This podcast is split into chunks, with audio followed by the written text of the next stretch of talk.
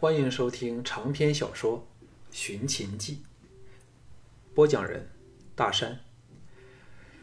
第十一卷，第一章：凯旋而归。秀丽的羊肠山郁郁葱葱，匹练般的汾水飘然东去。项少龙目送着善柔的孤人单骑。逐渐消失在苍茫的草野中，心中暗暗为他祝福。他左旁的季嫣然轻叹道：“柔姐是个非常坚强和勇敢的女子。”嫣然自问没她的勇气啊。右边的唐毅点头同意，道：“希望她一路平安，有一天到咸阳来找我们吧。”季嫣然另一边的京俊担心的说：“三哥去追他回来好吗？求求他，说不定他会回心转意。”项少龙微微一笑，道：“每一个人也应有权去追求自己的理想，选择喜欢的生活方式，否则何有痛快可言？”当季嫣然哑然往他望去时，项少龙一声长啸，策马掉头。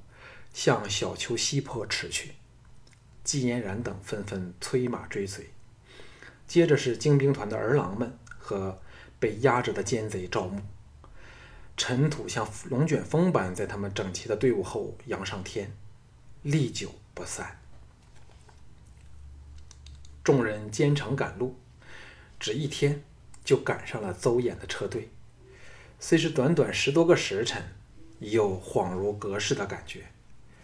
田氏姐妹欢喜若狂，想不到这么快又可见到项少龙。想起离别时哭得昏天昏地，都有些何然不好意思。众人大功告成，自是心情畅美，谈谈笑笑，度假似的游山玩水。两个多月后，终抵达咸阳。吕不韦闻报，率着屠仙和萧月团、萧月潭亲到城郊迎接。见到邹衍和季嫣然，三人间早有数面之缘。吕不韦当年在各地大做生意，低买高卖，足迹遍天下，又爱结交奇人异士，当然不会放过像邹衍这种名家和天下闻名的季才女了。一番客套话后，车马队往咸阳开去。吕不韦和项少龙共乘一车，由项少龙做出详细报告。项少龙正奇怪乌应元等为何没有来时，吕不韦说：“这次少龙最厉害处，就是没有让人识破真正的身份。此事对出征东周大大有利。趁现在六国乱成一团，正是用兵的最佳时机。”项少龙等恍然道：“原来吕相做好了灭周的部署。嗨，为何不见我的张人？”吕不韦比之前更是神采飞扬，满怀信心，高深莫测的笑了笑，才说：“少龙的归来乃属高度机密，赵牧的事儿更不能宣扬出去，就当来的只是季先邹先生和季太女好了，否则必让六国的奸细猜到少龙和他们的关系。只有把六国蒙在鼓里，我们才能以迅雷不及掩耳的手法。”借口东周军对我大秦图谋不轨，把他拔除。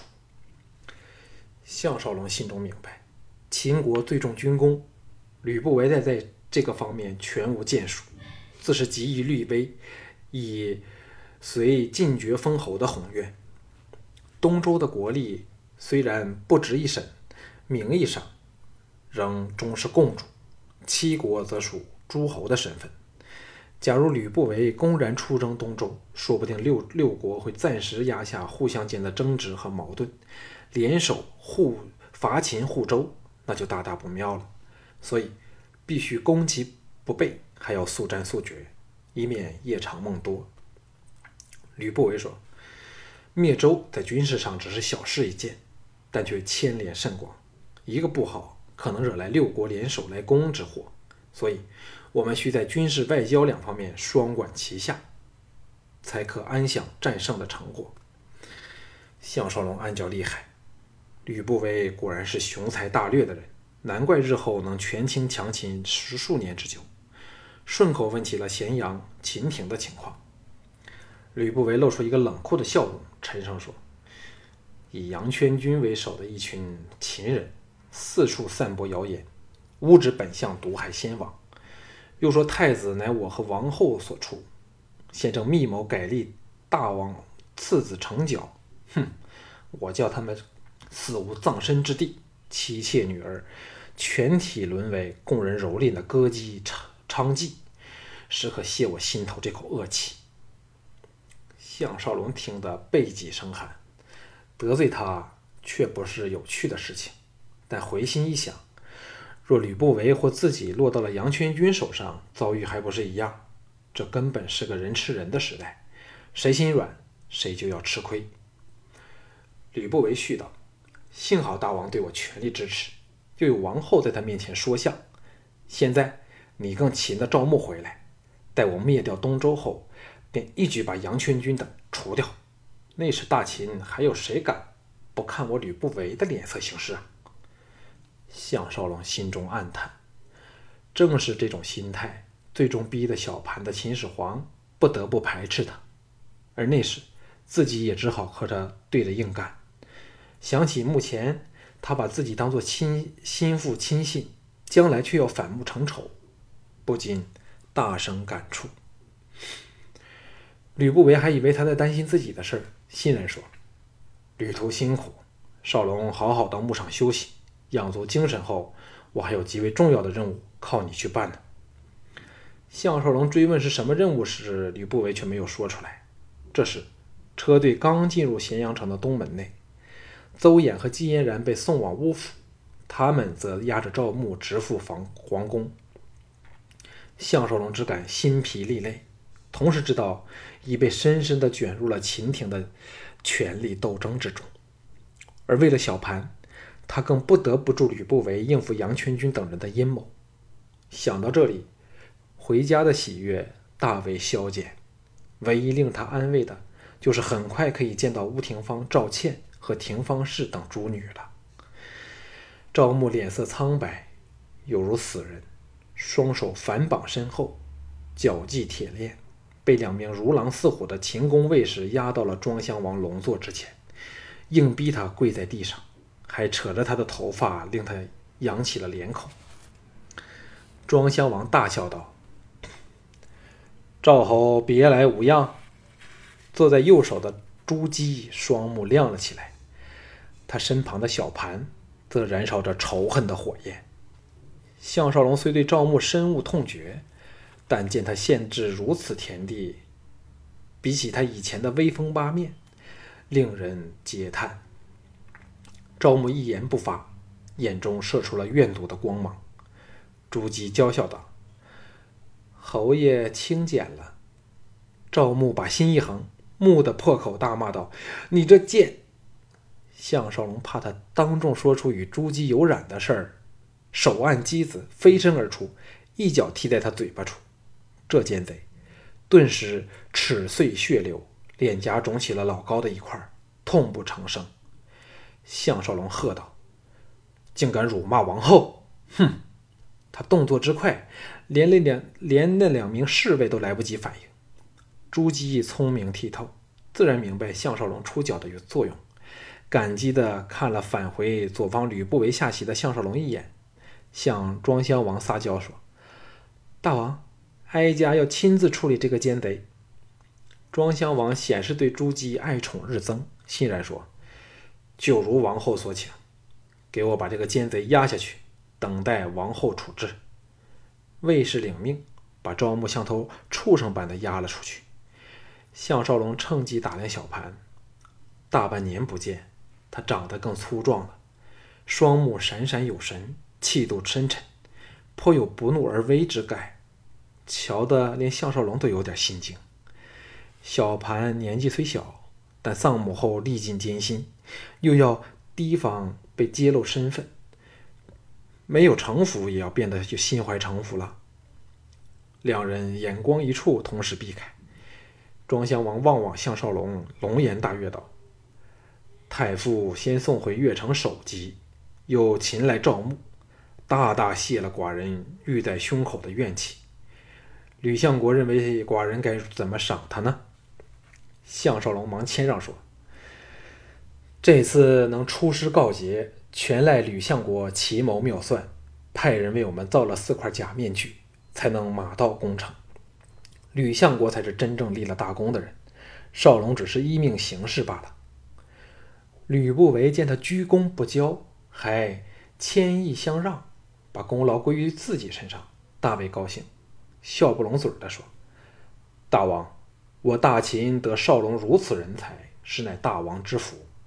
不过越城赵牧之事仍需保密，因此不宜在此重赏少龙，还要装模作样，则他办事不利，好掩人耳目，请大王明鉴。”庄襄王皱眉说：“寡人虽明知事须如此，可是见到少龙，心中只有欢喜之情，怎忍责他呢？”吕不韦笑道：“这事儿由老臣去办吧，大王勿需劳神。”项少龙见到庄襄王不喜作为，更生好感。哎，只可惜他只剩下两年多的寿命了。朱姬插口说。向太傅回来最高兴的就是王儿，别人教他剑术兵法，他都不肯不屑于学习，说要由向太傅指导才行了。项少龙微感愕然，往小盘望去，后者正向他望来，本是冰冷的眼神现出了感激炙热的神色。吕不韦说：“征太子恐怕要失望了，向太傅稍作休息后，又要出使六国了。”项少龙、朱姬和小盘同感愕然。庄襄王叹道：“寡人也舍不得少龙，不过相国说的对呀，若要王周，必须军事外交双管齐下，才不知生出祸事。”朱姬蹙起黛眉说：“大王和相国忍心让向太傅不停的奔波劳碌吗？累坏了怎么办嘞？”吕不韦陪笑道：“王后放心。”出使的事儿必须配合出兵的日期，太傅至少有一个月的时间可以好好休息的。项少龙不解地说：“我大秦人才济济，微臣在这方面又缺乏经验，兼之与魏赵势成水火，可能……”项少吕不韦呵呵笑道：“经验是培养出来的，少龙文武兼资，定可胜任有余。”至于以前的嫌隙，更属小事。少龙有我大秦在后面撑腰，谁敢不敬？现在六国给少龙巧施妙计，破坏了合纵之意，正是人人自危，唯恐我们拿他们开刀，巴结都来不及了。此事就此作实，少龙莫要谦辞了。项少龙知道欲拒无从，暗叹一口气，扮作欣然地接了这块难。难咽下难以下咽的骨头。接着，项少龙把在赵国的遭遇绘声绘色地说了出来，听得庄襄王等不住的动容变色。说到紧张刺激处，朱姬拍着酥胸，小盘则目射奇光。到了黄昏时分，才肯放他回乌府。吕不韦亲自送他回去。项少龙望望车窗外。看着华灯初上的咸阳城晚景，也不知是何滋味旁边的吕不韦说：“少龙，不要怪我使你东奔西跑，马不停蹄。我只是一番苦心，希望能把你培植为我最得力的助手。六国均有与我互通生气的人，现在就定了由你出使，我会先派人前往打点，为你铺好前路。”项少龙只好发出了违心之言，说：“相国厚爱我，项少龙纵使肝脑涂地都报答不了。”吕不韦满意的点头说：“现在对我来说，最紧要的就是争取时间，先安内后攘外。只要有一天我能真能在这个这里站稳了脚阵脚，便可开展大业。这次少龙出使非常重要，一定要使六国间加深成见。”难以联手来动摇我们。天下人人贪好财货，无可例外。只要我们能不惜财物贿赂列国大臣，定可破坏他们本国的计谋。少龙明白我的意思吗？项少龙想起乌家正是他这种怀柔手段下的投诚者，确实非常奏效，难怪他被他视为绝妙的良方了。但他项少龙却对这种阴谋手段颇为厌倦，情愿明刀明枪和敌人在沙场分出胜负。思索间，吕不韦又说：“对六国的策略也各有不同，基本上是包围三晋，连接齐楚，孤立燕人。只要三晋沦亡，其他三国不攻自破，天下便可达到大一统的局面，结束数百年来群龙无首的僵局。”说到最后。这个从一个商人跻身而为手握国家权柄的厉害人物，瑞目闪烁出了憧憬着美美满将来的摄人光辉。项少龙暗想：你却是所料不差，只不过料不到统一大业是由小盘完成，而不是你吕不韦。吕不韦所用策略，仍是范睢远交近攻的延续，以兼并邻国的霸地政策为骨干。如今。第一个祭品就是东周军了，历史也证明了这是最聪明的策策略。此时车队来到了乌府，吕不韦搭着他肩头，亲切地说：“我不陪你入府了，好好休息，明晚到相府来，让我们喝酒作乐，好贺你这次大胜而回。”吕不韦在亲卫的簇拥中离开乌府，项少龙掉头正要走入府内。乌廷芳和赵倩两女已哭着奔出府门，扑入他怀里，后面跟着的是乌应元、陶芳、滕毅等人，人人的脸色都有些深沉，似在强颜欢笑。他搂着两位娇妻，不解地说：“廷芳是呢？”两女哭得更厉害了。项少龙立时手足冰冷，泛起非常不祥的感觉，朝岳丈乌应元望去。乌应元叹了口气说：“少龙最紧要放宽怀抱。廷芳是三天前病死了，哎，他竟等不到你回来。”项少龙呆立在穿上了脸服的廷芳氏遗体旁，见他除了脸容清简了些外，便只宛若睡熟了过去，心中涌起了深沉的悲哀。乌应元在背后叹道：“自你离去后，他便郁郁不欢，终日苦思着你。兼之一向身体不好，没有一个月便病倒了，从此时好时坏。”项少龙热泪狂涌而出，视线模糊了起来。这个命途坎坷、一生受尽了男性欺压的美女。还没有享过多少天幸福，便这么撒手而去了。锥心的痛楚和愧疚，适时的他的心灵。生命究竟是什么东西？为何三天前他仍是一个活着、能说、能能动的人，这一刻却变成了一具没有半点生机的冰冷尸体？另一边的藤毅来到他身旁，伸手拥着他的肩头，沉声说。不要太过悲痛，会伤了身体的。项少龙尽力使声音保持着平静，缓缓地说：“我想把他葬在牧场隐龙别院附近，他最欢喜那里。同时，为赵妮、淑儿和素女他们立冢。”说到这里，再也没法说下去，失声痛哭起来。葬礼在三天后举行。吕不韦和蒙骜亲来参加葬礼，庄襄王则遣内侍臣来问问宴。项少龙再没有哭，每天起来都到墓前致祭默哀。过了十天，他的情绪才逐渐平复过来。这天早上，姬嫣然、吴廷芳和赵倩三女如常。陪着他到墓地献上鲜花，祭后，携着三女在原野中漫步解愁，但心中偏是感触丛生，难以排遣。季嫣然柔声说：“少龙，不要这么伤心了，好吗？”项少龙轻拥了他一下，才放开手说：“黯然销魂者，为别而已。生有生离，死有死别。为何人生总有这么不如意的事儿？是否是我的杀孽太重了呢？”另一边的吴廷芳说：“向朗，不要说这些话好吗？廷芳好怕听。”想起很快又要离开他们，他叹了一口气说。吕相国要我出使六国，推行他的外交政策。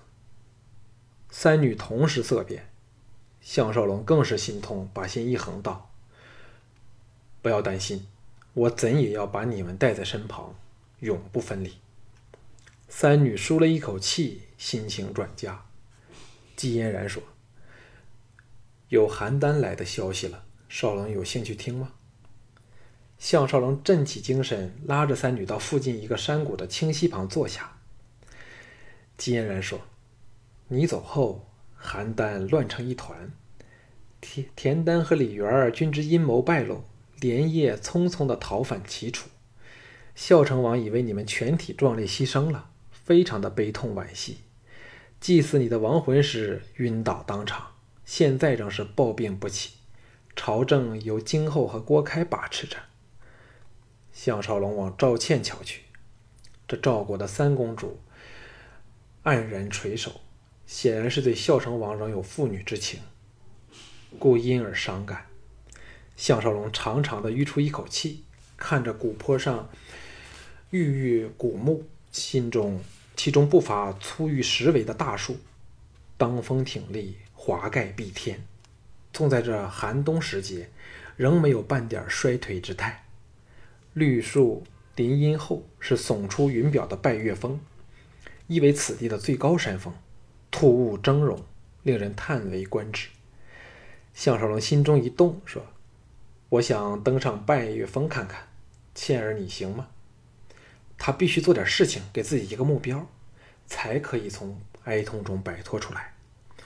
三女先是一愕，接着赵倩点头说：“倩儿每天都和廷芳练习骑射。”操练的不知多么好嘞，怎么会有问题呢？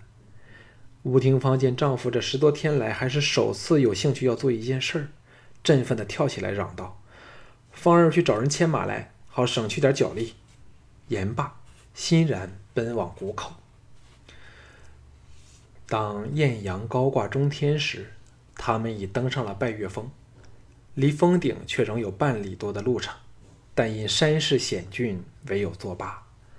由这里朝下望去，只见乌家牧场尽收眼底，茫茫芳草，清溪流泉，牛马羊或聚或散地分布在草原上。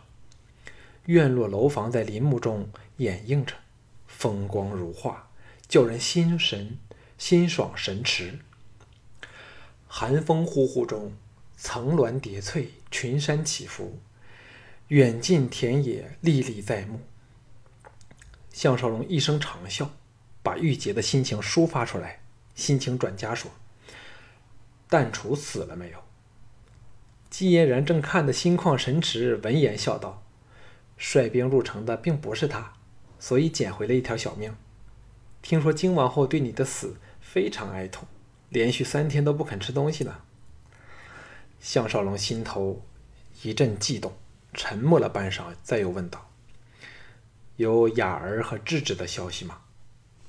季嫣然说：“尚未有消息，但滕二哥派了人到大梁联络他们。假如我们第一站是魏国，很快可以公然与他们会面了。”项少龙摇头苦笑。当日逃离大梁时，若有人告诉他可以再大摇大摆的返回大梁，打死他都不肯相信。季嫣然说。吕相派人来请嫣然和干爹到相府小住，嫣然要陪你，当然不肯去，只好干爹一个人去了。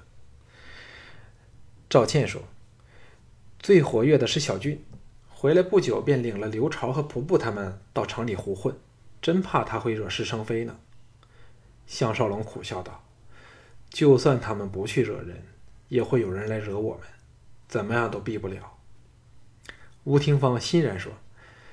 四哥遣人由北疆送了一批上等的何首乌来，说要给项郎敬酒。听爹说他最近大败匈奴，战绩彪炳来。项少龙暗想，总算听到一个好的消息。他对王翦自是信心十足。战国四大名将，齐、简、颇、穆，就是白起、王翦、廉颇和李牧，秦赵各占一半。若非孝成王走错了长平那招棋，以只善纸上谈兵的赵括代替了廉颇，秦赵胜败之数仍是难以意料啊。现在廉颇垂垂老矣，虽有不是将才的李牧镇着大局，一来无可用之兵。